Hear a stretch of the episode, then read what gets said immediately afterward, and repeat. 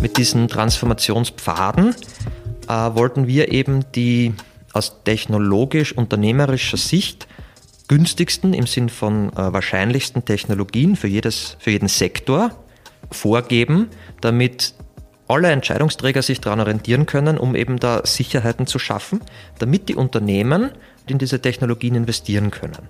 Weil die meisten wissen eigentlich schon ziemlich genau, was sie machen wollen.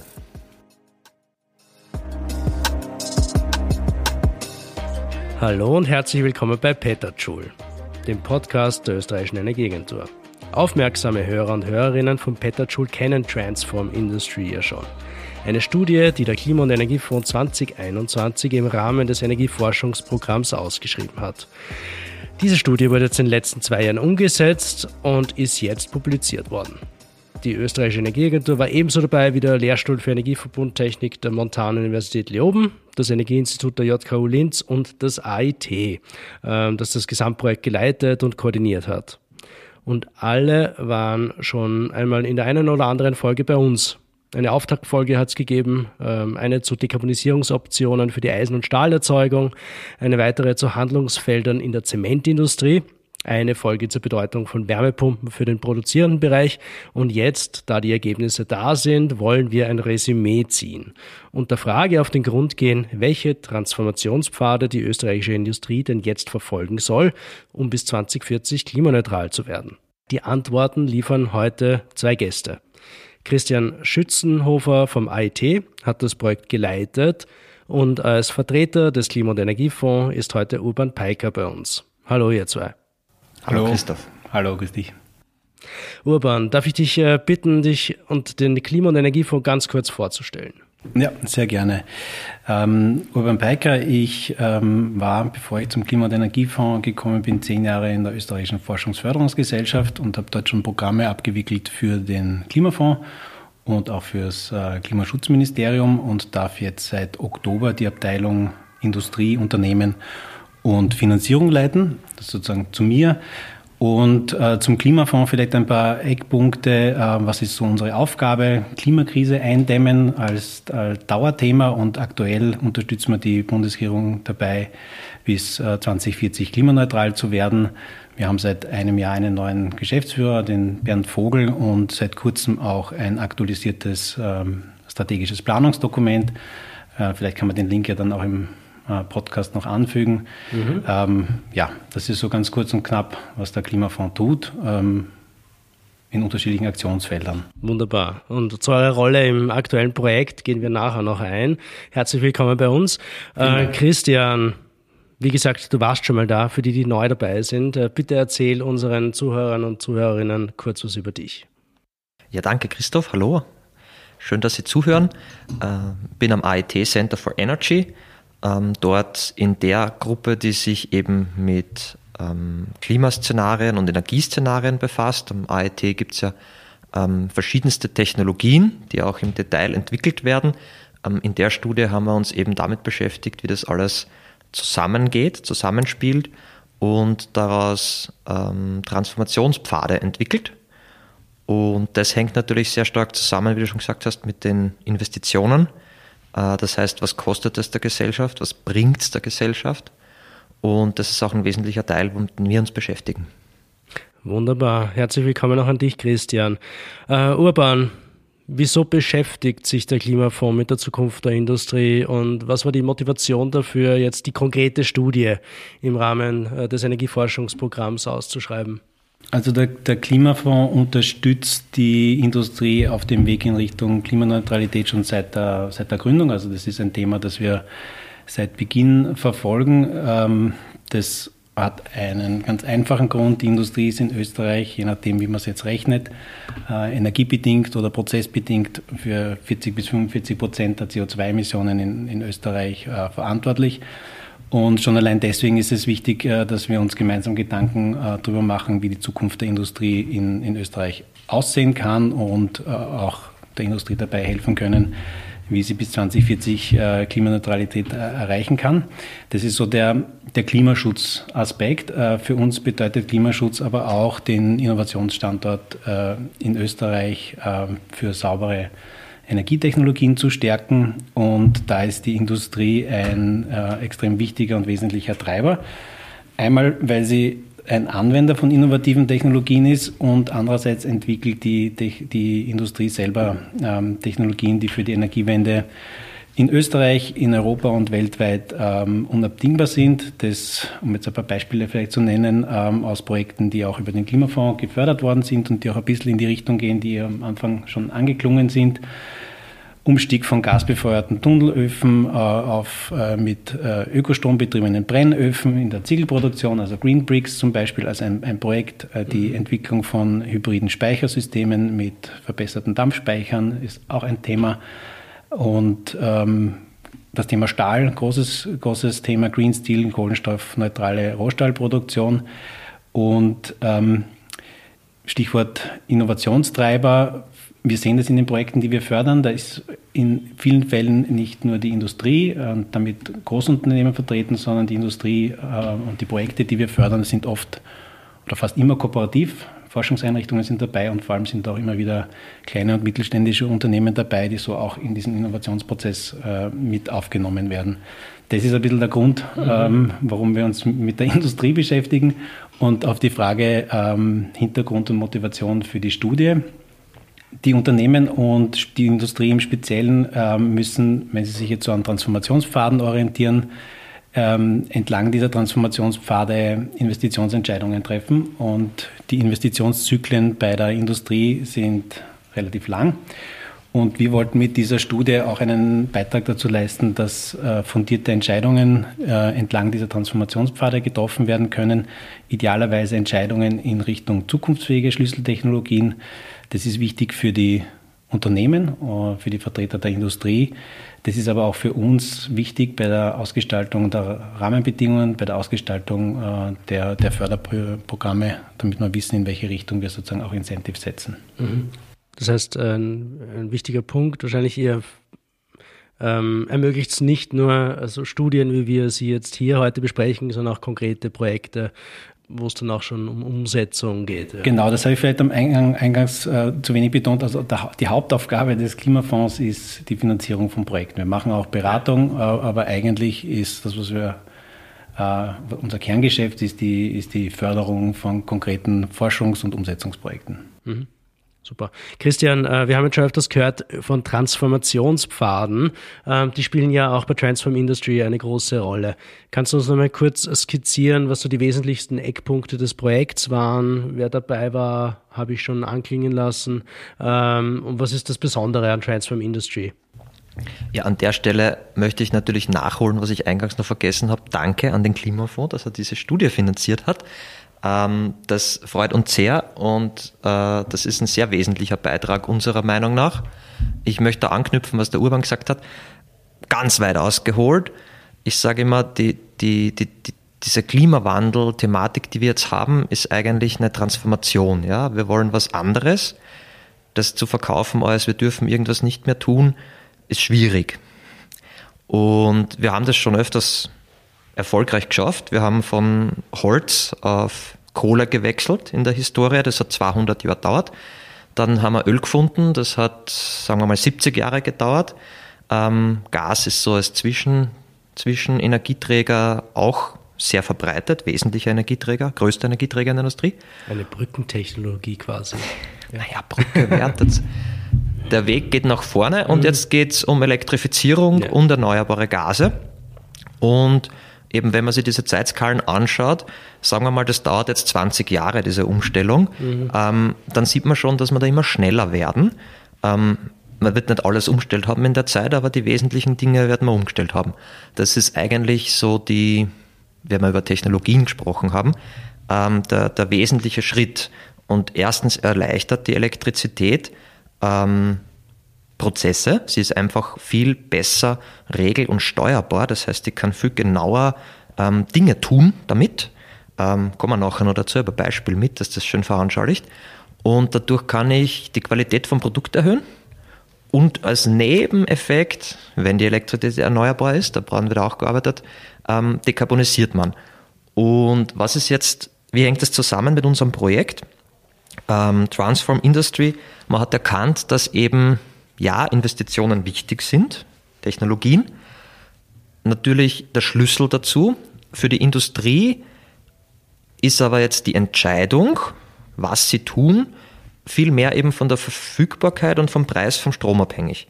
Mhm. Äh, wenn man sich das, und das ist das Wesentliche am Projekt, ähm, wo wir auch draufkommen sind, wenn man sich jetzt diese Investitionen, die vormals einmal sehr groß wirken, das sind einige Milliarden, 20, 22 Milliarden Euro, anschaut, wirkt das sehr groß.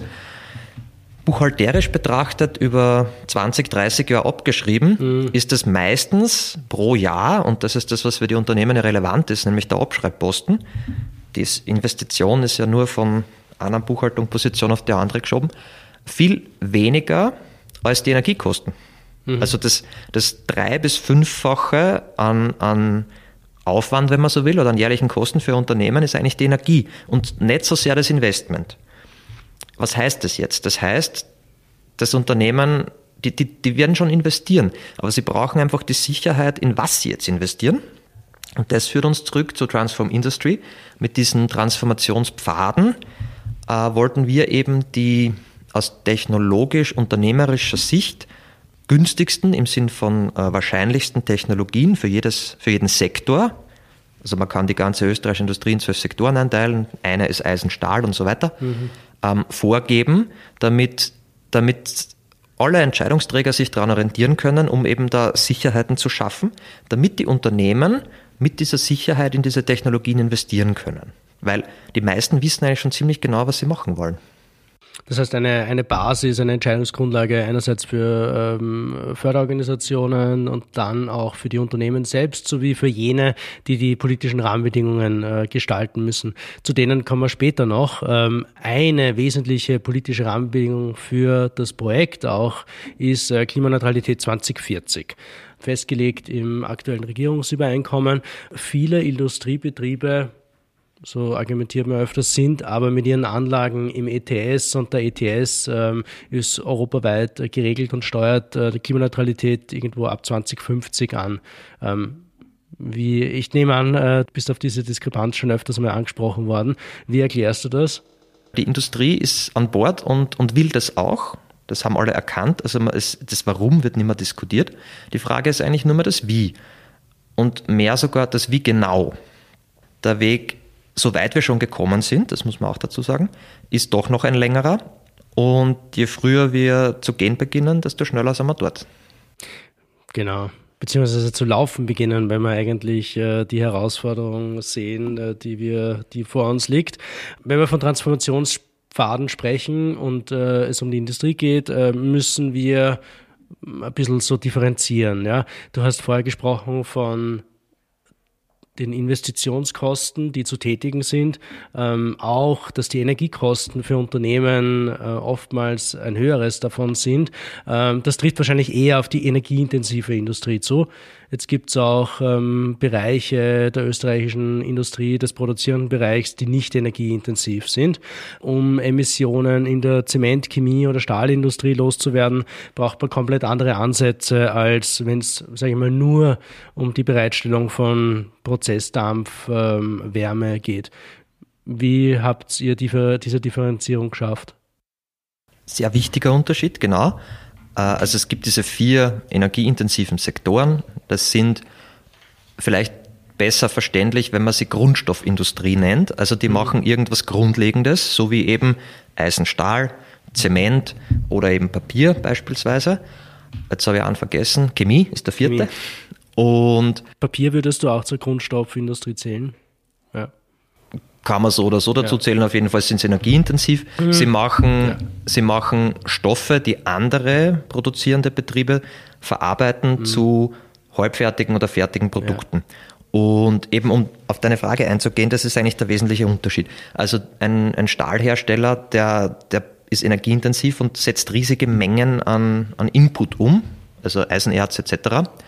und hat dementsprechende Anlagen dafür, wo er einen sehr engen extrem ausgetüftelten Produktionsprozess hat, der sehr eng mit seinen Anlagen zusammensteckt. Also wenn man von einem Hochofen auf einen Elektrolichtbogenofen umstellt, dann ist das jetzt nicht nur so eine Technologieumstellung, sondern dann hat es ja auch Produktqualität-Implikationen. Ich kann mhm. mit einer komplett anderen Technologie nicht einfach so den gleichen Stahl produzieren. Und deswegen ist es bei diesen Betrieben im Kerngeschäft, also die, die, die haben selbst sehr viel Know-how über diese Prozesse und optimieren sie die ganze Zeit. Und dadurch eben kennen sie diese Prozesse und diese Anlagen und haben auch selber die Chance, das zu ändern. Also die größten Stahlhersteller wissen eben ganz genau, wie sie mit ihren Hochofen, die designen den Hochofen mhm. auch selber. Sie designen dann Elektrolichtbogenofen selber, auch wenn sie ihn woanders bestellen, eben um auf ihre Produkte, die sie, Österreich ist ein hochqualitatives Stahlland, ähm, um diese zu, herzustellen. Im Unterschied zu den eben sogenannten, wie du gesagt hast, nicht energieintensiven, ähm, als Beispiel vielleicht ein, ein, ein Automobilzulieferer, der, der mit Spritzguss Kunststoffteile herstellt, mhm. der, der kauft sich eben ähm, ein Kunststoffgranulat von einem Grundstoffhersteller aus der Chemieindustrie. Ähm, ich nenne jetzt keine Namen, aber das kennt man in Österreich, wer die sind. Und, und kauft sich seine Spritzgussmaschinen von meistens einem deutschen oder auch österreichischen Maschinenhersteller mhm. und bedient sich sozusagen dieser beider Inputs und macht dann sein, sein Produkt. Aber diese, diese beiden Dinge hat er eigentlich nicht direkt in seiner eigenen Hand, weil den, den das Kunststoffgranulat, da steckt auch sehr viel Know-how drinnen, mhm. ähm, damit es eben genau diese Eigenschaften hat. Es gibt zigtausend verschiedene Kunststoffformen, kann er nicht so viel beeinflussen. Und die Spritzgussmaschinen kann er auch die energieeffiziente Variante oder halt nicht bestellen, aber es ist nicht in seinem Kerngeschäft. Und deswegen ist es so ein fundamentaler Unterschied, ähm, im, im Umsetzen dann für die Unternehmen.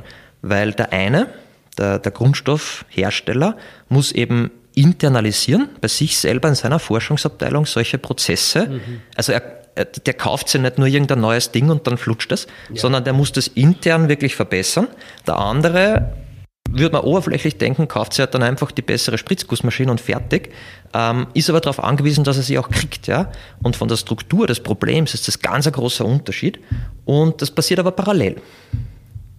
Bei den einen, also Kunststoffindustrie, ist es halt eben, wie gesagt, schon hauptsächlich eine Frage des Energiepreises, mhm. weil halt erneuerbare das Doppelte bis das Dreifache von fossilen Kosten als wesentliche Hürde derzeit. Ja. Und bei den anderen ist es eben auch oder vor allem die Verfügbarkeit von diesen Anlagen und Maschinen und auch in der Planung. Also er braucht halt auch dieses Planungsbüro zum Beispiel, das ihm dann beim neuen Standort die Wärmerückgewinnung einbaut. Mhm. Ähm, etc. Also das ist, das haben wir beides berücksichtigt, aber es ist eben auf einer sehr unterschiedlichen Ebene in der Umsetzung dann. Also bei Stahl, Chemie und Zement geht es dann wirklich, sagen wir, ums Eingemachte. Da muss sich der Prozess äh, komplett wandeln. Kannst du uns ganz kurz skizzieren, welche Dekarbonisierungsoptionen das sind dort? Ja, das wird jetzt mehrere Podcasts füllen jeweils, aber vielleicht ist es mit dem Stahl am besten erklärt, weil am plakativsten. Da gibt es zwei für Orten. Chemieindustrie. Chemie. Weil Stahl, Stahl haben wir Stahl haben einen Podcast. Podcast. und für Zement auch. Also da, da geht es ja eher dann um CCS. Die Zeit, die ja. Koft, du sagst einen anderen Sektor. Chemie ist, ja, warum habe ich das gekauft? Chemie ist ähm, eine Raffinerie also zum Sektor Chemie gehört einerseits eben die, die, die, die Treibstoff-Kunststoffherstellung und andererseits Pharma. Ähm, ich gehe jetzt einmal auf das Erstere ein. Ähm, Pharma ist von der Struktur her ganz was anderes. Mhm. Also in einer Raffinerie, da geht Erdöl rein und verschiedenste, hunderte ganz eng definierte Produkte raus.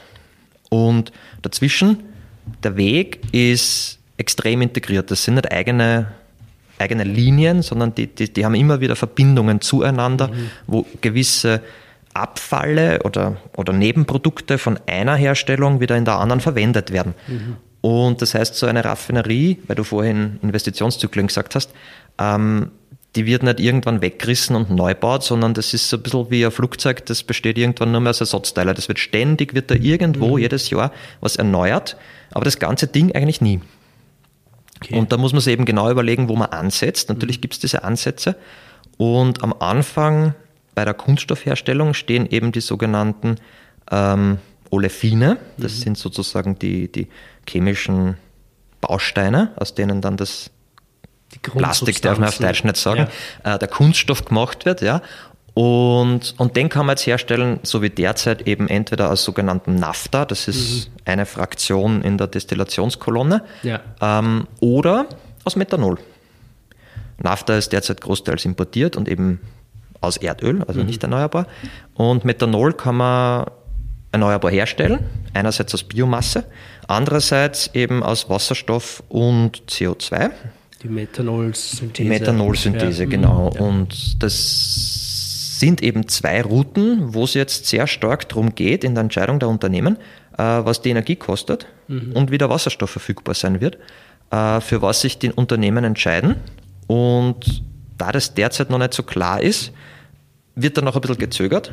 Wir haben versucht, eben Klarheit beizutragen. Es wird auf jeden Fall beide Schienen geben. Ähm, aber wenn das Unternehmen diese Anlagen baut, dann haben sie sie festgelegt. Mhm. Und deswegen ist eben, wie eingangs gesagt, wichtig, da mehr Klarheit reinzubringen, damit die, die Genehmigungen ausstellen, die, die die Pipelines bauen, die, die Wasserstoff importieren, wissen, was wird der Bedarf sein, ja. damit sie die vorbereiten, damit die, die es dann kaufen, das auch haben. Also das ist Henne-Ei-Problem, wie es so gern genannt wird, mhm. ähm, ist eben was, was man peu à peu lösen muss. Und wir hoffen, dass das ein Beitrag ist. Und wir haben es wahrscheinlich dann auch schwarz auf weiß äh, zu sehen, dass wir ordentlich noch Erneuerbare auch in Österreich ausbauen müssen. Äh, Windkraft, Photovoltaik, um zumindest einen Teil dessen, ähm, was da in der Industrie benötigt wird, ähm, mit inländischen Kapazitäten liefern zu können. Ja. Gehen wir auf die Investitionssicherheit ein bisschen ein. Äh, den energieintensiven Bereich haben wir jetzt schon genannt. Äh, und dann gibt's noch äh, Raumwärme, Prozesswärme. Ähm, auf welche Technologien sollten die Unternehmen da setzen, um auf der richtigen Seite zu sein? Oder welche wurden im Rahmen der Studie jetzt berücksichtigt? Wärme ist wichtig. Der größte Energieverbrauch in der Industrie ist Wärmeerzeugung in irgendeiner Weise, mhm. im Hochofen, im Schmelzofen, im Härteofen. Und da gibt es verschiedene Temperaturen, Niveaus.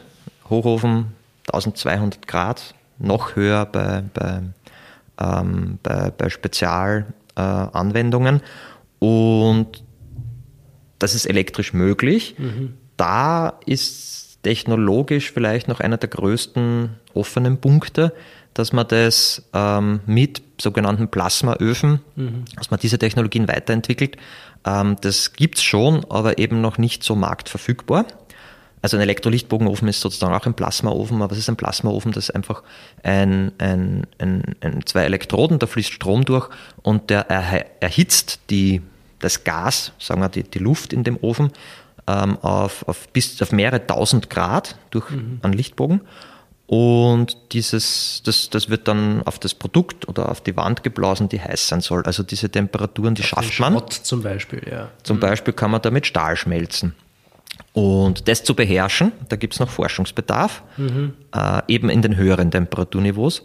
Alles bis 100, 150 Grad eigentlich mit Hochtemperatur-Wärmepumpen. Mhm. Äh, und das ist doch ein, ein, ein wesentlicher Anteil, äh, kann man eben mit Wärmepumpen abdecken. Das heißt, man kriegt pro investierter Kilowattstunde Strom mehrere, je nach Temperaturniveau wieder, äh, Kilowattstunden Wärme raus und hat somit auch eine große Effizienzsteigerung.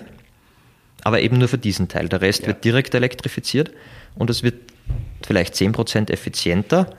Der wesentliche Le äh, Hebel wird sein, dass man durch die Elektrifizierung voraussichtlich besser steuern kann, als wenn man irgendwas einfach anzündet, so wie es derzeit halt passiert in, in Öfen. Und dadurch auch Produktqualität Parameter besser variieren kann. Mhm. Super. Urban, ich quetsche da jetzt den Christian äh, aus wegen der Studie. Wenn du irgendwas äh, sagen willst, grätsch bitte ruhig rein, gell? Ähm, sonst äh, frage ich dich später auch noch äh, zu anderen Dingen. ich höre aufmerksam zu. Ja, wunderbar. Gut, Christian. Jetzt gibt's unterschiedliche Spielarten, wie die Industrie Klimaneutralität äh, bis 2040 erreichen kann. Um ein Gefühl dafür zu bekommen, ähm, wie diese Pfade dann ausschauen, gibt's Szenarien. Ähm, welche Szenarien habt ihr bei Transform Industry angelegt und wie unterscheiden die sich? Spielarten. Spielarten gefällt mir in dem Zusammenhang gut der Industrie vielleicht weniger. Ich würde es ich würd's ein Besteck vielleicht nennen. Also es gibt einfach verschiedene Technologien, die jeder, jeder Betrieb, jeder Sektor anwenden kann, die eben zu den Produktqualitäten führen. die es auch derzeit schon marktreif gibt. Marktreif ist auch so ein Begriff, kann es in einem Katalog bestellen oder gibt es erst in einem Labor? Das meiste gibt es schon relativ gut. Mhm. Und die, die verschiedenen Kombinationen aus diesen Technologien haben wir eben auf einer aggregierten Ebene für einen Sektor durchgespielt und nicht nur eine verwendet, sondern eben anteilig die vielversprechendsten implementiert. Mhm. Ähm, so wie eben vorhin gesagt, Beispiel Chemie, ähm, da kann ich diese Olefine aus Methanol erzeugen oder eben aus Wasserstoff und gecapturten CO2. Mhm. Diese zwei verschiedenen Pfade oder Spielarten, wie du sagst, haben dann natürlich verschiedene Anlagen und Technologien im Hintergrund und da ist eben für jeden Sektor ein Mix entstanden, den wir modelliert haben. Und daraus abgeleitet weiß man dann, wenn man annimmt, dass die alle gleiche Menge wie derzeit produzieren, wie viel Energie das brauchen wird und wie viel CO2 das emittieren wird. Und alles aufsummiert hat man dann eben auch die Energiebilanz und CO2-Bilanz für Österreich. Und das Ergebnis ist eigentlich sehr vielversprechend. Mhm. Aber das ist ja, es ist ja nicht nur ein einziges Szenario, nämlich äh, jene Technologie, äh, jeder Technologiemix, von dem man glaubt, das ist das Sinnvollste, sondern man hat ja unterschiedliche Narrative angelegt. Kannst du äh, ein bisschen darauf eingehen, welche unterschiedlichen Narrative das sind, die bei Transform Industry ähm, relevant waren? Genau, also Szenarien, warum macht man Szenarien? Die Zukunft ist immer ungewiss. Wenn wir es schon wüssten, bräuchte uns der Klimafonds kein Geld geben, dass wir uns das überlegen, wie es ausschauen würde. Ähm, das heißt, die Methode, um, um da die Zukunft zu erforschen, sind meistens über Szenarien, wo man eben verschiedene Möglichkeitswege zusammenfasst und die Beschreibung, eben die, die, die, die verbale Beschreibung, ähm, haben wir in vier Szenarien gewählt. Eins ist beispielsweise ähm, äh, Circular Economy. Mhm. Das ist breit bekannt, worum es da geht. Also, dass man eben äh, einerseits Recyclingfähigkeit erhöht, nicht nur von den fertigen Produkten, sondern auch zum Beispiel vom Stahl oder von äh, anderen Bestandteilen. Sehr wesentlich ist auch äh, Gebäude, mhm. weil man diese Materialeffizienz erhöht und weniger Grundstoffe, wie wir eben vorhin schon gesagt haben, neu herstellen muss oder aus der Erde ausgraben eigentlich ähm, und, und, und verfeinern muss, ähm, dann spart es sehr viel Energie ein beispielsweise. Äh, das heißt, es wird eigentlich effizienter zu den Kosten, dass man natürlich organisatorisch sich was überlegen muss, wie man das zustande kriegt. Mhm. Die Logistik dahinter, ähm, natürlich diese Grundstoffe, anstatt sie herzustellen, äh, aus bestehenden Produkten ähm, zu rezyklieren. Ja. Genau, und wie weit die Schleife ist. Also jetzt haben wir, jetzt kommt das Gesetz 2025 mit den Getränkeverpackungen, ja. wo man sich eben entschieden hat, dass das Einweg Pfandsystem kommt. Das heißt, diese, sagen wir, PET-Flasche wird wieder eingeschmolzen, also nicht als gesamte PET-Flasche gewaschen und wieder verwendet, weil man drauf gekommen ist, das ist einfach nicht so schlau, mhm. sondern sie wird eingeschmolzen wieder zu einem Rohstoff und dann wieder vielleicht zu einer PET-Flasche. Ähm, natürlich könnte man diese PET-Flasche auch verbrennen. Mhm. Man könnte das CO2 abscheiden, einfangen, mit Wasserstoff wieder Olefine bauen und dann ist die Schleife halt weiter. Ja? ja. Das ist auch wieder nicht so effizient. Das heißt, ähm, Habt ihr diese zweite Schiene auch in einem äh, speziellen Szenario berücksichtigt? Nein, soweit ausgeholt im Detail haben wir nicht überall, das wird den Rahmen sprengen. Wir haben ähm, auf Basis von Literaturarbeit und mit den Unternehmen gemeinsam eben die wahrscheinlichsten Wege mhm. eingegrenzt und dann gewisse Anteile davon modelliert. Ähm, also Circularity, ist, also Kreislaufwirtschaft ist ja. eben eines dieser ja. Szenarien. Mhm.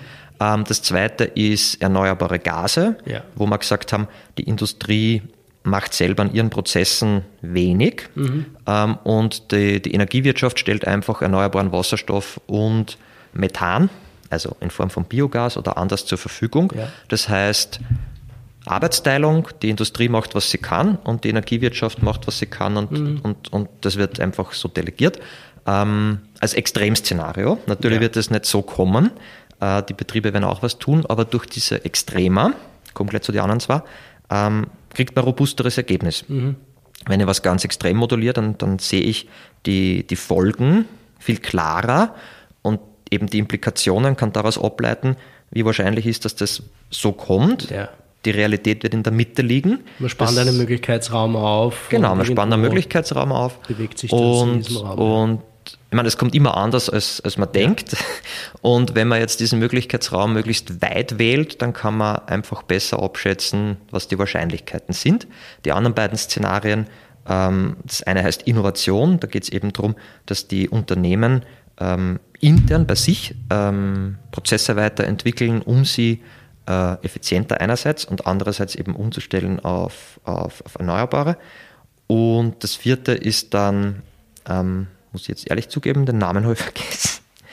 Die, die, die Synergien, das habe ich dir gerade gegeben, die, die, die Synergien zwischen den Unternehmen, Entschuldigung, Sektorkopplung, ja, ähm, die Synergien zwischen den Unternehmen zu nutzen. Das heißt, ähm, diese beiden Extremer von vorhin, wo entweder die Energiewirtschaft alles tut oder die Unternehmen bei sich das meiste machen, ähm, zum Beispiel mit der Auskopplung von Abwärme und Einspeisung in das Fernwärmenetz, das ist ein Beispiel für diese Sektorkopplung, ähm, oder dass die Abwärme von Elektrolyseuren in einem Betrieb verwendet wird, ähm, als, als, als Mittelszenario, als viertes modelliert. Und aus diesen vier Szenarien gab es dann eben Technologien, Energieverbräuche, CO2-Emissionen und auch Kosten, mhm. nämlich Investitionskosten und äh, Betriebskosten, ja. sowohl für Energie als auch für Hilfsstoffe. Schauen wir, schauen wir da jetzt ein bisschen rein. Äh, vier Szenarien, Kreislaufwirtschaft, äh, Innovation, ähm, Sektorkopplung und erneuerbare Gase. Äh, das waren die vier Szenarien. Äh, du hast schon gesagt, da kommt dann ein Energieverbrauch raus. Ich glaube, die Treibhausgasemissionen gestalten sie so, dass sie netto 2040 überall bei Null sind, oder? Ähm, Nein. Nein? Nein, okay. Vielleicht kannst du da noch einen Punkt dazu sagen, bevor, wir, bevor du mir verrätst, ähm, wie hoch die Energieverbräuche in den einzelnen Szenarien sind und ähm, welche Energieträger wir brauchen. Puh, viele Fragen. Umgekehrt aufgerollt. Mhm. Energieverbräuche sind in der Größenordnung von 160 Terawattstunden, 140 bis 160 Terawattstunden in der Industrie. Um das irgendwie ins Verhältnis zu setzen, ähm, derzeit braucht Österreich circa 70 Terawattstunden Strom mhm. ähm, als, als Anhaltswert. Ähm, alles relativ ähnlich ähm, in Summe. Das ist immer so, wenn man, wenn man ganz viele Zahlen aufaddiert, dann ist meistens was ähnliches. In der Struktur natürlich ganz unterschiedlich. In der Energieverbrauch der Industrie heute ist so um die 120 Terawattstunden. Danke, ja genau, es wird mehr. Also die Industrie äh, wird mehr Energie brauchen. Warum? Weil wir eben gewisse Grundstoffe selbst herstellen, neu herstellen. Ich habe schon gesagt, eben die Olefine, das Plastik, derzeit importieren wir zum Beispiel das Nafta, später machen wir Methanol vielleicht selbst. Mhm. Ähm, das ist energieaufwendig und braucht mehr Energie. Hängt eben mit den zweiten Punkten zusammen, welche Energieträger, doppelt so viel Strom und doppelt so viel Strom wie, wie derzeit, wie derzeit die Energie okay, braucht. Ja und noch einmal genauso viel mehr erneuerbare Gase. Ob das jetzt Wasserstoff ist oder zu gewissen Anteilen eben Biomethan, äh, kann man diskutieren. Aber diese erneuerbaren Gase sind äh, sehr stabil in allen Szenarien. Auch in anderen Studien wird man die brauchen. Und der Wasserstoffanteil ist sehr hoch dabei. Was man dann, was einen großen Einfluss hat, ist, ob man den Wasserstoff in Österreich herstellen oder eben importieren. Und die Treibhausgasemissionen sind daraus dann null bis auf die sogenannten Geogenen. Äh, das sind ganz einfach jene, die, die nichts mit Energieverbrauch mhm, zu tun haben, ja. sondern die bei der beispielsweise Zementherstellung mhm. einfach durch das Kalkbrennen entstehen. Ja. Die werden dann aber ähm, abgeschieden in einem Klimaneutralitätsszenario und dann entweder dauerhaft verpresst oder rückgeführt in Prozesse, sodass sie ähm, dauerhaft gebunden sind, sage ich mal. Ja. ja. die können abgeschieden werden, mhm. werden voraussichtlich noch auch abgeschieden. Ja. Was dann damit passiert, haben wir in der Studie nicht beantwortet. Mhm. Also derzeit ist ja in Österreich äh, es verboten, dass man, dass man CO2 geologisch speichert, wird gerade gereviewt. Äh, es besteht natürlich genau. die Möglichkeit, das ins Ausland zu exportieren, ja. sozusagen für diese Entsorgung zu bezahlen. Dritte Möglichkeit, man kann äh, CCU ist das Stichwort, mhm. das auch wieder ins neue Produkt einbauen, was jetzt bei diesen geogenen Emissionen unwahrscheinlich ist, weil diese dann sozusagen nur zwischenzeitlich in ein Produkt geparkt werden. Ja Bestes Beispiel, man nimmt als CO2 im Bier. Sobald ich die Flaschen aufmache, ist es wieder in der Luft. Also wäre es nicht CO2-neutral. synthetische Kraftstoffe damit produziert, die gleich wieder im Auto eingesetzt werden, dann hat man es erst recht wieder genau, in der Atmosphäre. Dann, dann, dann ist also es dieser Zyklus muss natürlich wenn der Zyklus zu kurz ist oder der Zyklus ist wahrscheinlich immer kurz, auch äh, wenn man äh, Jahrzehnte denkt äh, und das wird wieder verbrannt. Also so hat man ein bisschen, je nachdem, wofür das C eingesetzt wird, halt mehr oder weniger Zeitverzögerung, ja. Genau, einen kurzen Punkt noch, mhm. weil das ganz wichtig ist. Ähm, wenn wir jetzt dekarbonisieren, also den Kohlenstoff für die Energiebereitstellung loswerden, mhm. ähm, dann brauchen wir den trotzdem noch eben für, den, für die Rohstoffe, für den Kunststoff zum Beispiel, weil der ist eben kohlenstoffbasiert. Mhm. Und natürlich kann man das auch aus biogenen Quellen zum Beispiel abscheiden und ja. für die Kunststoffherstellung verwenden. Ähm, dann ist auch der, der Footprint sozusagen von den Kunststoffprodukten ähm, reduziert oder null. Mhm. Und Dazu braucht man aber Kohlenstoff. Ja? Und entweder man setzt Biomasse direkt ein oder man scheidet aus zum Beispiel Papierfabriken ähm, diese biogene CO2 ab, um diesen Kohlenstoff zu gewinnen. Und mhm. ein Learning der Studie war, dass man eben, dass dieser Kohlenstoff notwendig ist, dass die Industrie den brauchen wird, auch weiterhin. Ja. Auch bei der Stahlerzeugung braucht es äh, nach wie vor Kohlenstoff, ähm, natürlich äh, für die Stahlerzeugung. Ja. Ähm, gut, also Stromverbrauch, extremes Wachstum, von einer Verdoppelung hast du gesprochen, durchwegs in allen Szenarien. Ähm, von einem starken Wachstum des Bedarfs an erneuerbaren Gasen hast du gesprochen. Ähm, wie schaut es aus mit den äh, Investitionskosten? Gibt es da Unterschiede zwischen den äh, Szenarien und in welchen Bereichen, Branchen, Sektoren sind die Kosten für die Transformation am höchsten? Es ist natürlich ein bisschen komplizierter, aber die Investitionskosten sind ziemlich gleich, 22 Milliarden Euro in Summe bis 2040. In allen Szenarien. Um den Dreh rum, okay, ja, das ja. ist nämlich nicht das Wesentliche, habe ich ja. eingangs schon gesagt. Ähm, natürlich unterscheidet sich, wer investiert, je nach Szenario, aber die volkswirtschaftlichen Kosten, wenn man so will, sind gleich. Was den ganz wichtigen Unterschied macht, ist, wie man die Energie verwendet. Mhm. Also wir haben gesehen, wenn man jetzt beispielsweise dieses NAFTA für die Kunststoffherstellung ähm, nicht im Land selber Biomasse produziert, sondern importiert, ähm, dann kostet es circa 450 Euro die Megawattstunde, das wir dann ans Ausland bezahlen sozusagen, mhm. Wertschöpfung abfließt. Und wenn man die Biomasse verbrennt im Land, kriegt man dafür vielleicht 50 Euro die Megawattstunde. Also mhm. Also das heißt, man verliert Wertschöpfung in dem einen Szenario, ja. Wenn man eben aus dieser Biomasse Sustainable Naphtha für die Grundstoffindustrie selber herstellt, gewinnt man die Wertschöpfung. Mhm. Und das war eigentlich der wesentliche Effekt, den wir dann sehen im, im BIP-Beitrag, also in der, in der österreichischen Wertschöpfung im Land, ähm, wo es sehr stark darauf ankommt, was man eben mit den Energieträgern, die man zu Hause haben, macht. Mhm. Das heißt, je, je, einen je größeren Teil der Wertschöpfungskette man natürlich im Inland ansiedelt, umso größer die Wertschöpfung, ist halt dann äh, auch die Frage, ob äh, die Unternehmen, die das machen, mit den inländischen Preisen dann wettbewerbsfähig äh, sind in einem globalen ähm, Konzert. Äh, sicher eine Herausforderung, da ist Österreich würde ich meinen, als Binnenland, äh, das nicht gerade ähm, gesegnet ist mit extrem viel Fläche, vielleicht ein bisschen benachteiligt äh, auch, weshalb es äh, wahrscheinlich trotzdem und noch wichtiger ist, energieeffizient zu sein und Transformationsprozesse möglichst optimal auszugestalten. Jetzt darf ich noch ganz kurz nachfragen, weil das diese Zahl ist, die du genannt hast, 20 bis 22 Milliarden, sind das ähm, absolute Summen oder ist das on top zu dem, was die Industrie ohnehin äh, investieren müsste in den nächsten 20 Jahren?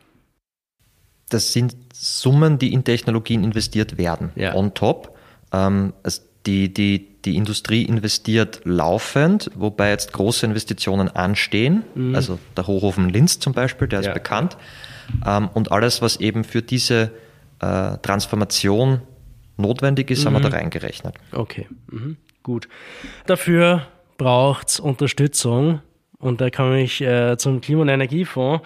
Wie helft ihr der Industrie bei dieser Transformation? Ähm, du hast es ein bisschen vorweggenommen, indem du jetzt ähm, schon ein bisschen aufs Geld ähm, abstellst. Das ist natürlich ein wesentlicher Faktor. Christian, ihr habt jetzt sehr aufmerksam zugehört und da entstehen natürlich ein paar Fragezeichen, ähm, wie genau das so ausschauen soll. Und ich glaube, diese Fragezeichen entstehen nicht nur bei mir, wenn ich dir so zuhöre, sondern das werden sich Unternehmen auch fragen. Also auf was ich hinaus will, es gibt bestimmte Risiken ähm, und Unsicherheiten, in, wie man sich in diesem Möglichkeitsraum, den jetzt der Super mit dieser Studie aufgezeigt hat, wie man sich in diesem Möglichkeitsraum bewegen kann. Und Unsere Aufgabe ist es, äh, die Entwicklungsrisiken irgendwie auch zu teilen, ähm, technologische Entwicklungsrisiken. Und das machen wir in erster Linie mit Geld, ja, mhm. weil, weil das sozusagen äh, auch irgendwie die Idee von einem Fonds ist, der sich das Ziel gesetzt hat, da auch äh, Fördermittel zu vergeben. Unser Ansatz ist es, dass wir marktnahe Forschungsergebnisse und vieles von dem, was du jetzt an technologischen Optionen genannt hast, das gibt es ja schon so mehr oder weniger entwickelt. Da gibt es immer wieder Forschungsbedarf, immer wieder Feedback-Loops etc. Aber es gibt eine sozusagen Entwicklung aus der Forschung, da gibt es marktnahe Forschungsergebnisse. Unser Ansatz ist es, diese Ergebnisse ähm, schneller in den Markt überzuleiten, also da mhm. sozusagen anzusetzen damit das ganze Ding, ähm, äh, diese Entwicklungen auch schneller in die, in die breite Umsetzung kommen. Das heißt, man hat ein Pilotprojekt äh, zu Wärmepumpen in der Industrie, ähm, weiß aus dem Projekt, das funktioniert und ihr sorgt dann dafür, dass das auch andere Unternehmen wissen und andere Unternehmen anwenden können. Verstehe ich das richtig? Richtig, das ist so, das ist ein bisschen der Ansatz. Äh, und ganz konkret jetzt bei, bei dem Themenfeld Transformation der Industrie haben wir ein eigenes Programm ähm, in, in der Pipeline. Das nennt sich auch FDI-Initiative für die Transformation der Industrie. Also es ist mhm. explizit dafür vorgesehen. Äh, das sind auch für, sag ich jetzt mal, österreichische Verhältnisse auch ähm, ganz gut Mittel vorgesehen mit 300 Millionen Euro für, für den Zeitraum bis 2027. Und diese, dieser diese FD-Initiative ist Teil von der vielleicht schon bekannten ähm, umfassenden Klima- und Transformationsinitiative des ähm, Klimaschutzministeriums. Mhm. Das ist mit drei Milliarden dotiert. Wir haben eben einen kleineren Teil, der sich speziell um die FDI-Teile und auch die Pilot- und Demo-Teile okay. kümmert. Und unser Ansatz ist da, Möglichkeiten zu bieten, wie man, so wie du das jetzt in dem Beispiel genannt hast, ähm, Kombinationen von Forschung und Entwicklung und, und Pilot und, äh, und Demo zu, zu auszuprobieren, zu testen, weiterzuentwickeln. Wir starten im nächsten Halbjahr mit einem nächsten Call, der wird zumindest 25 Millionen Euro schwer sein untersuchen wir äh, nach technologischen Lösungen für die produzierende Industrie, welche dann äh, idealerweise Treibhausgas äh, emittierende Technologien und Anlagen ersetzen wird. Also das ist der, der Ansatz. Und das Beispiel, das du genannt hast mit der Wärmepumpe, finde ich ganz gut, weil ähm, wir wollen mit Vorzeigeprojekten äh, den Nachweis äh, erbringen, dass klimaneutrale industrielle Produktion mit Innovation Made in Austria, das ist uns wichtig, mhm. äh, technisch machbar und auch wirtschaftlich darstellbar ist. Also das ist der Anspruch und ähm, das wollen wir mit dem Programm äh, unterstützen. Und diese, diese Lösungen, die wir im, im Rahmen der FDI-Initiative für die Transformation der Industrie unterstützen, sollen dann als Modelle für eine breitere Umsetzung äh, dienen.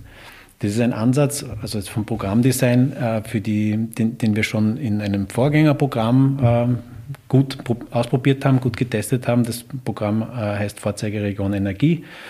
Da war man thematisch nicht so stark auf die Dekarbonisierung oder die Transformation der Industrie fokussiert. Da haben wir uns das Themenfeld Wasserstoff Smart Grids und Wärme, aber auch äh, Transformation der Industrie angeschaut. Da gibt es drei Vorzeigeregionen. Mhm. Eine davon, New Energy for Industry, widmet sich explizit dem Thema Klimaneutralität in der, in der Industrie.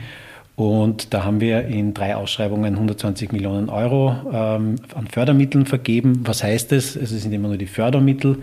Das heißt, um das jetzt auf, die, auf den Industriebereich ähm, ähm, umzulegen, dass man nur, nur für die Vorzeigeregion, wo es um die Transformation der Industrie ging, haben wir in etwa 30 FE und Pilot- und Demo-Projekte äh, äh, mitgefördert. Äh, das ist ein, ein, Volumen von rund 100 Millionen Euro Kosten. Und ähm, sozusagen ein Blick zurück und ein Blick nach vor. Ganz aktuell ähm, ähm, machen wir auch zwei Ausschreibungen. Das eine ist die Energieforschungsausschreibung. Das ist äh, mit 10 Millionen dotiert, ist bis, bis im März äh, noch offen. Da suchen wir auch Projekte, ähm, die, die sich diesem Thema widmen. Energieeffizienz in der Energieumwandlung, Negativemissionstechnologien, eben auch für diese prozessbedingten Emissionen. Wie, wie capturet man das, das CO2 äh, mhm. mit den Fragestellungen, die du vorher angesprochen hast, Christoph? Äh, auch das Thema Klimawandel, Anpassung für die Energieinfrastruktur ist eine Fragestellung, die jetzt in der äh, Ausschreibung für die Energieforschung gestellt wird. Und ähm, in der Umsetzungsschiene haben wir auch derzeit eine Ausschreibung offen, Transformation der Wirtschaft. Mhm. sind 40 Millionen Euro äh, vorgesehen. Da läuft die Einreichfrist noch bis 14. Februar. Und da suchen wir äh, ganz konkret äh, Projekte, Maßnahmen der Wirtschaft, die einen, einen wesentlichen Beitrag auch zur äh, Emissionsreduktion äh, leisten können. Okay. Mit Innovationsprojekten schafft man es, und ich das ist, was ich mitnehme aus der Studie, einer der wesentlichsten Aussagen, dass es Forschung und Entwicklung braucht, um neue Technologien in bestehende Prozesse integrieren zu können. Das heißt, die Anwendung dieser. Wenn man das gut erforscht, kann man auch die Betriebskosten drücken, weil ähm, diese, diese Technologien gut integriert werden. Äh, habt ihr in puncto Betriebskosten auch Unterstützung in der Pipeline? Frage richtet Oder? sich an den, an den Klimafonds. Also ja. ähm, die, die Betriebskostenförderung wird sicher kommen. Ja. Äh, das ist sicher ein Thema, das es auch braucht. Ähm, da arbeitet das Klimaschutzministerium gerade auf Hochtouren an der, an der konkreten Ausgestaltung, wie, mhm. so, ein, wie so, ein, so eine Förderung auch ausschauen kann. Diese Förderung wird aber nicht über den, den Klimafonds kommen. Das ja. äh, wird beim, beim BMK liegen bleiben.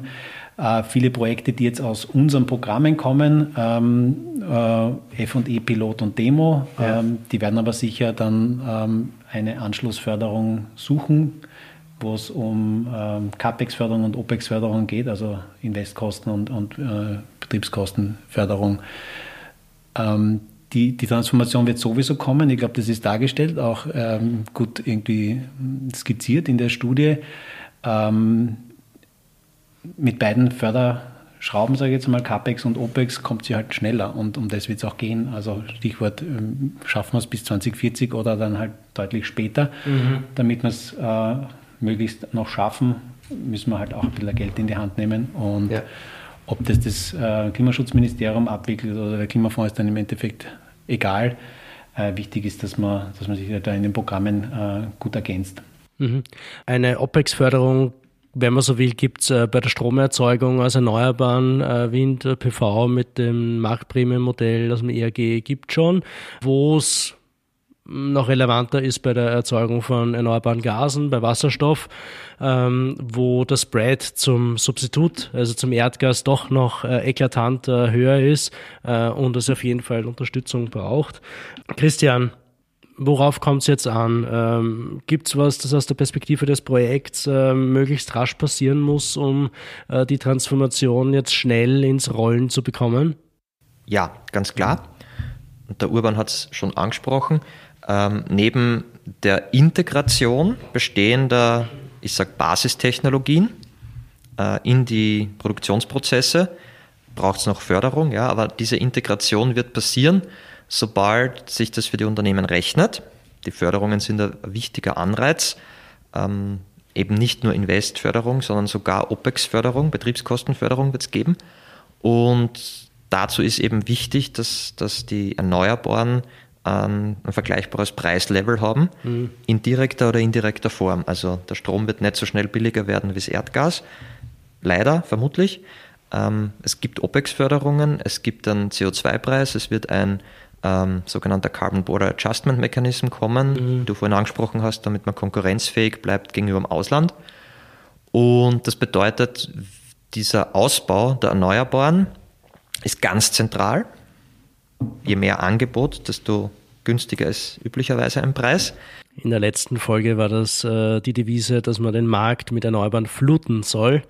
Ja, um Je mehr, desto besser. Historisch hat man gesehen, diese, diese Energiewenden, von denen ich schon gesprochen habe, also vom Holz zur Kohle, zum Öl, ähm, waren immer getrieben einerseits durch die bessere Usability von dem neuen Energieträger, aber auch durch die Verfügbarkeit und den mhm. Preis. Also das ist das zentrale Thema.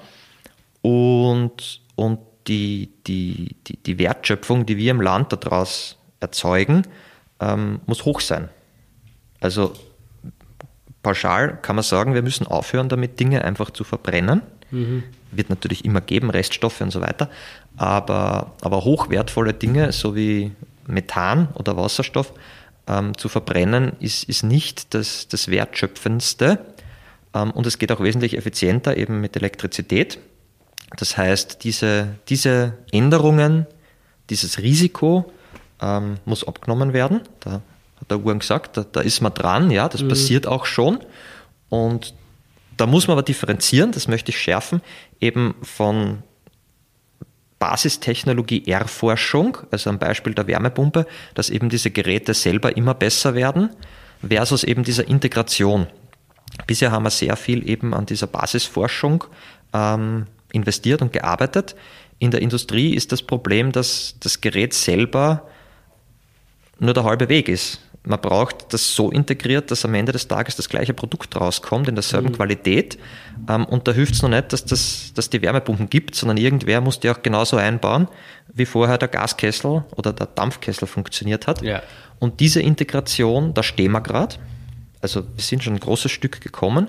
Das ist der nächste Schritt. Mhm. Und, und das ist ein wesentlicher Outcome von der Studie. Da schaue ich jetzt eben rüber zum Urban. Ohne, also ja, das, das ist notwendig, das ist der, der Schritt, um, so wie er sagt, eben passieren wird sowieso, aber damit es auch flott passiert. Mhm, gut, also der Standard braucht äh, Erneuerbare. Ähm, für die Integration der Technologien braucht es Forschung und Entwicklung, um jetzt schnell ins Tun zu kommen. Jetzt wie soll ich sagen, äh, dunkle Wolken, die sich da auftun.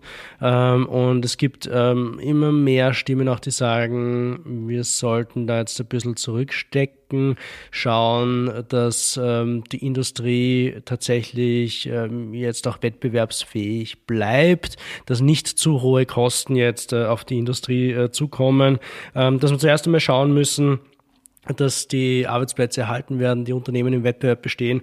Ähm, und äh, dann irgendwann einmal ähm, sollten wir uns ums Klima kümmern um die Transformation kümmern, ähm, wenn andere Regionen der Welt einmal ihres getan haben. Was, was sagt ihr da dazu? Ist diese Transformation jetzt auch irgendwie gefährdet? Passt der Zeitpunkt vielleicht nicht oder sollte man doch am jetzigen Weg bleiben?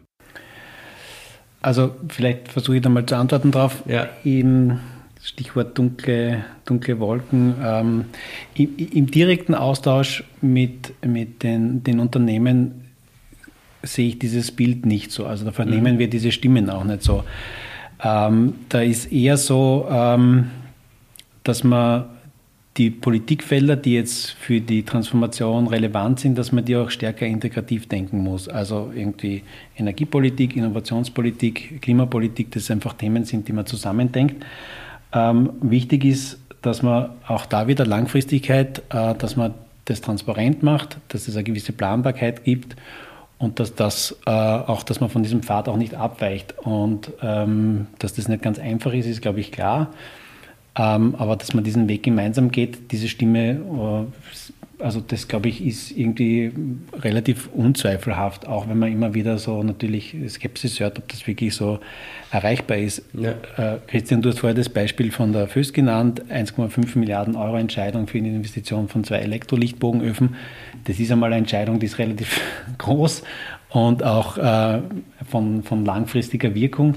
Und so, so, so passieren die Dinge auch. Ja? Also, mhm. äh, und das ist eine gewisse Diskrepanz zwischen der Tonspur und dem, was tatsächlich dann äh, an Investitionsentscheidungen äh, getroffen wird.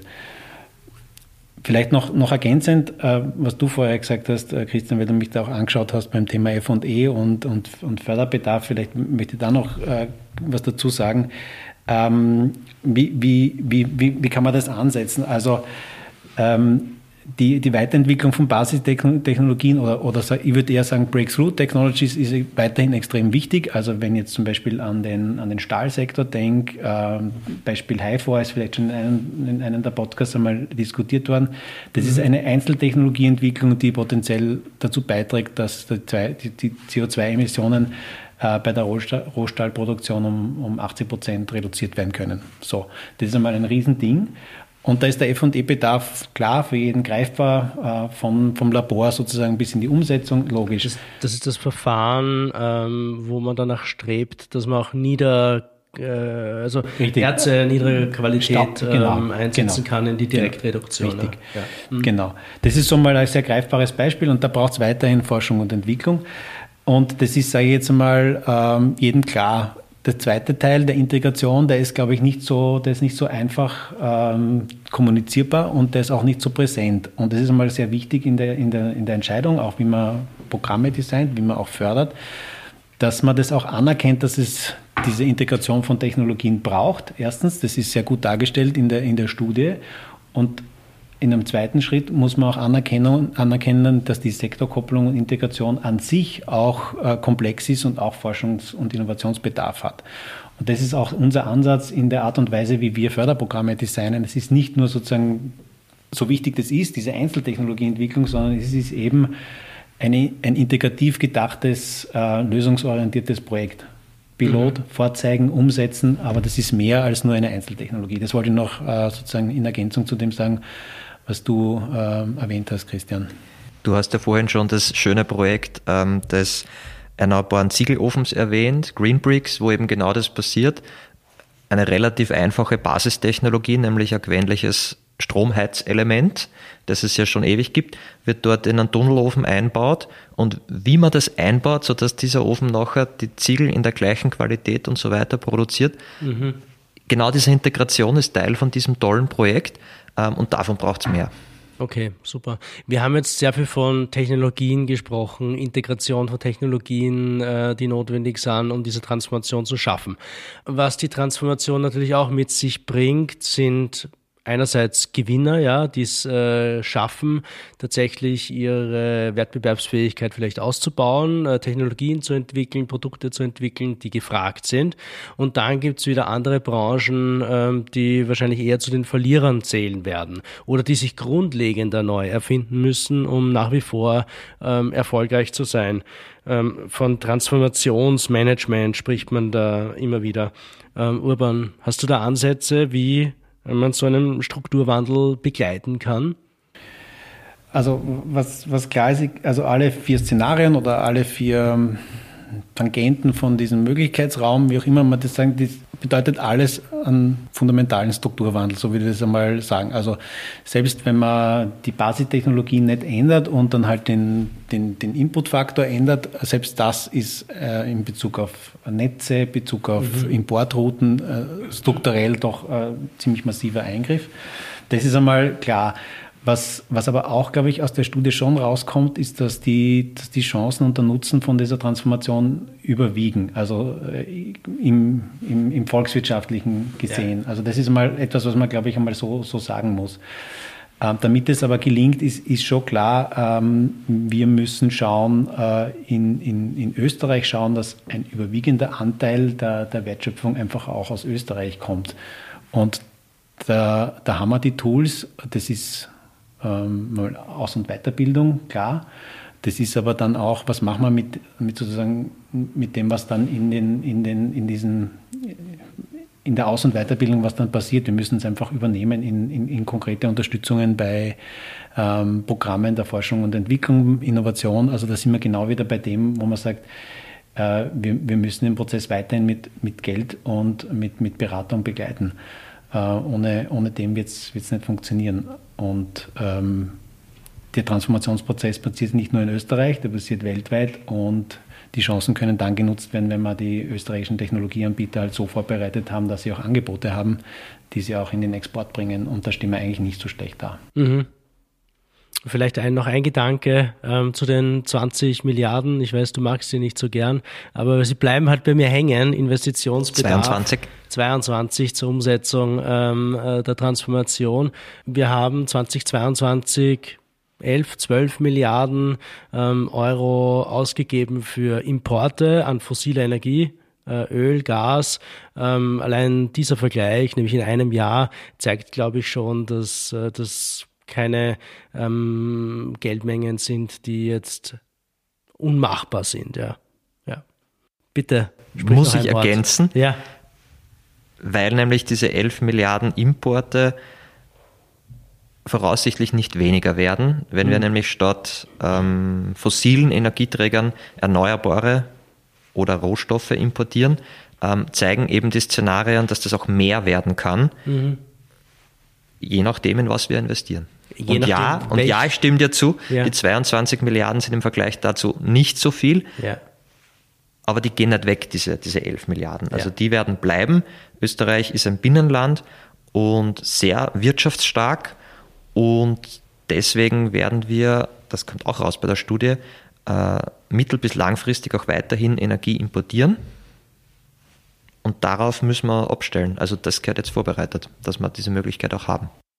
Genau so ist es. Äh, Christian, wo kann man was nachlesen, wenn man mehr über das Projekt und die Ergebnisse wissen will? Was gibt es überhaupt an Materialien zum Download? Ja, es wird einen Bericht geben, der gerade veröffentlicht wurde auf der Homepage des Klimafonds zum Download bereit. In den, in den äh, Podcast-Notes könnt ihr das vielleicht zur Verfügung stellen. Ja, das machen wir auf jeden Fall. Und zu den Projekten, die der Urban erwähnt hat, New Energy for Industry, www.nefi.at, mhm. gibt es dann auch noch zu Technologien die Details. Okay, zu Technologien-Details und es gibt auch ähm, 12, 13 Branchenaktionspläne, wenn ich mich richtig erinnere. Das heißt, detailliertere Dokumente auch zu Transformationswegen in einzelnen Branchen ob es Eisen, Stahl, äh, Lebensmittelindustrie, Automobilindustrie und so weiter.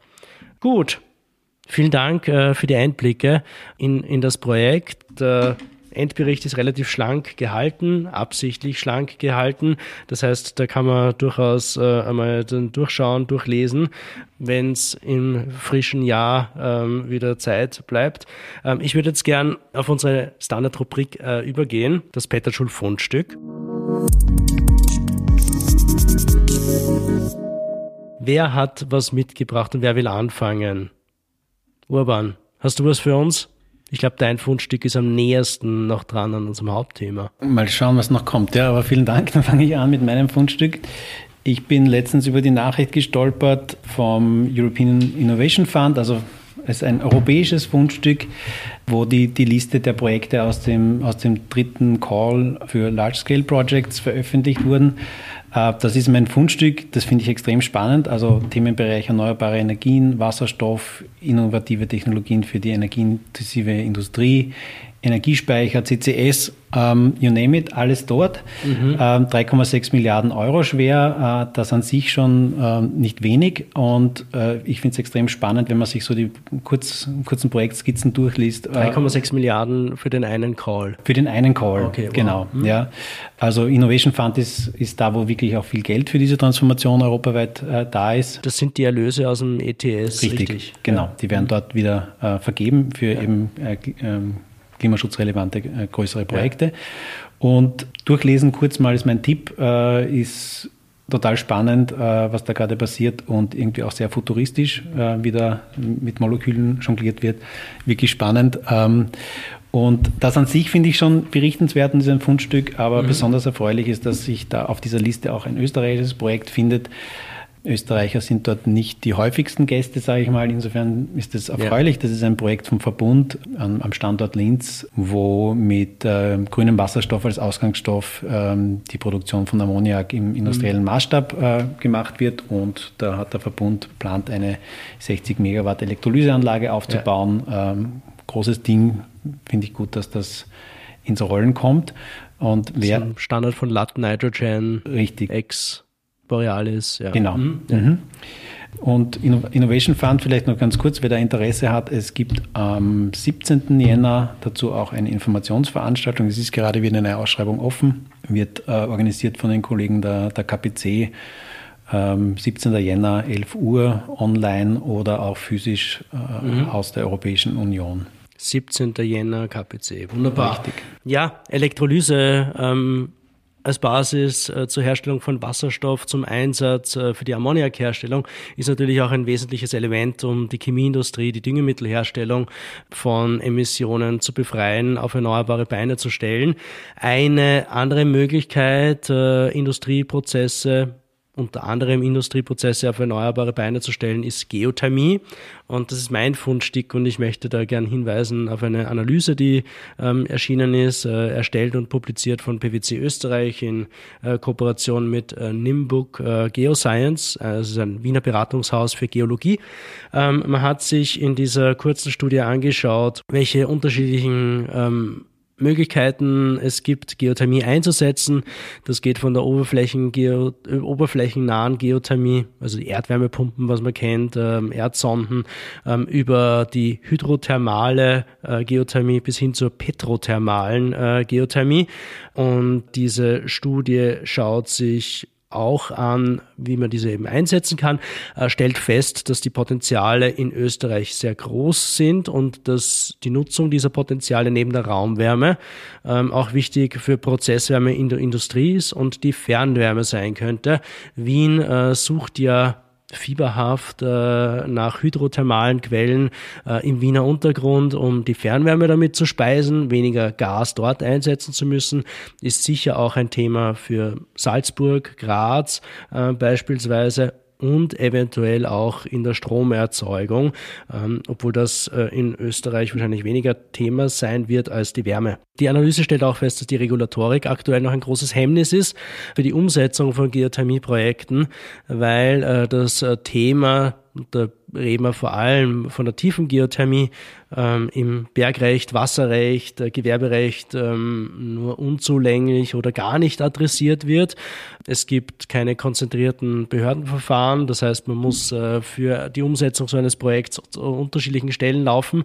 Diese Stellen haben dann auch Unterschiede in puncto personeller Kompetenz in diesen Bereichen und so kann es äh, durchaus äh, passieren, dass äh, so ein Verfahren sehr langwierig ist oder, oder gar nicht äh, fortkommt. Relevant auch natürlich äh, die Anpassung, die potenzielle Anpassung des Mineralrohstoffgesetzes, um hydrothermale Energie beziehungsweise die Energie aus dem Wasser als ähm, bundeseigenen Rohstoff äh, zu qualifizieren, was auch mit Vereinfachungen einhergeht, was äh, die Umsetzung dieser Projekte betrifft. Diese Projekte sind aktuell kaum versicherbar, das heißt auch staatliche Garantien können dabei helfen, ähm, das zu unterstützen, zumal es ja doch ein beträchtliches Fündigkeitsrisiko gibt bei Geothermie. Also da kann man ähm, durchaus helfen. Auch, und da schaue ich wieder in Richtung Urban, wird angesprochen in diesem Bericht, dass es zwar in einigen Bereichen schon Förderungen gibt, aber im Bereich der tiefen Geothermie das durchaus äh, noch ausbaubar ist. Und da, wenn ich dich schon da habe, frage ich dich einfach mal, wie schaut es denn da aus bei der tiefen Geothermie? Super, dass du dieses Fundstück mitgebracht hast. Das kann ich mit einer kleinen Ankündigung verknüpfen. Ja. Du hast zwei Punkte genannt, Versicherbarkeit und äh, Fündigkeitsrisiko ähm, und noch eine zahlreiche andere Barrieren. An, an allen Barrieren gleichzeitig arbeiten, auch mit Förderung wird nicht möglich sein, aber mhm. wir haben uns vorgenommen, im Klimafonds ein ein Förderprogramm erstmalig aufzulegen, wo es um das Thema Tiefengeothermie geht. Also ja. wir versuchen genau das Thema Fündigkeitsrisiko ähm, zu adressieren wir schreiben äh, noch dieses Jahr äh, Machbarkeitsstudien aus. Das ist ein Thema, aber auch, ähm, weil es geht auch doch schnell mal ins Geld, Explorationsbohrungen, weil das mhm. Themen sind, die die Versicherungen natürlich sehen wollen. Also äh, einerseits ist es machbar, ist es umsetzbar, hilft hoffentlich auch Gemeinden und, und anderen Investoren ein Stück weit äh, das Vertrauen zu gewinnen in die ja. Technologien und dann ganz konkret zu bohren. Das werden wir unterstützen in diesem Jahr noch. Ausschreibungen sind dann auf unserer Website dazu zu finden. Und dann hoffen wir, dass das Potenzial auch in Österreich besser genutzt wird. Ja. Super spannend. Na, perfekt. Das ist eine gute Neuigkeit. Den Link zu dieser Studie geben wir natürlich zu den Show Notes dazu. Und je nachdem, wann das Förderprogramm zur tiefen Geothermie kommt, das dann auch noch dazu. Ähm, Christian, zu guter Letzt hast du uns ein Fundstück mitgebracht. Ja, ich habe der Vergangenheit gesucht nach etwas, das wo wir in einer ähnlichen Situation waren, wo man daraus was lernen kann und das Mut macht. Und habe den ersten vollautomatischen Webstuhl Mitte des 19. Jahrhunderts in England entdeckt. Damals waren Gewebestoffe sowas wie heutzutage AI, also das, wo alle drüber geredet haben und ein riesen Wertschöpfungsbringer in England. Ähm, diese Erfindung des Webstuhls war was Bahnbrechendes. Die Amerikaner haben sofort Spionen nach England geschickt, weil sie gesehen haben, das ist sowas Tolles, das muss man nachbauen. Es wurden von Arbeitern wurden neue Webstühle kaputt gemacht, weil sie Angst hatten um ihre Jobs. Also das war ein riesen soziales Problem oder Konflikt damals. Letztendlich haben immer mehr Webereien diese vollautomatischen Webstühle eingesetzt. Warum? Primär, weil es einfach schneller gegangen ist. Sie könnten mehr produzieren. Das heißt, die, die Stückkosten sind gesunken. Warum konnten sie das? Weil es die Energie gab, die Antriebsenergie. Und weil damals auch ähm, die, die, es waren nicht zu wenig ähm, Leute da, die arbeiten konnten, aber es war auch eine gewisse Anlernzeit. Ähm, und die Leute anzulernen war schwierig. Also ähnlich wie heute verschiedene Treiber. Und am Ende des Tages hat England sehr viel Geld damit verdient, auch diese Stoffe zu exportieren. Mhm. Und ja, wir waren schon mal in dieser Situation, wo man durch das Erkennen und Einführen und mutige Umsetzen neuer Technologien, ähm, England ist daraufhin in, in eine globale Führungsrolle gegangen, politisch anders auch.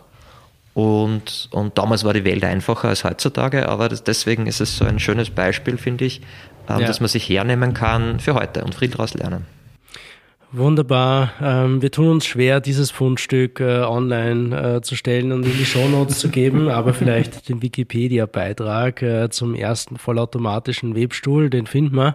Ähm, vielen Dank äh, dafür. Nochmal danke, dass ihr da wart, ähm, mit uns besprochen habt, die Ergebnisse von Transform Industry und die Antworten, die der Klima- und Energiefonds daraus liest, äh, die Schlussfolgerungen, die der Klima- und Energiefonds daraus liest äh, und auch die Unterstützungsleistungen, die ihr in eurem Portfolio habt oder noch haben werdet äh, in diesem Bereich.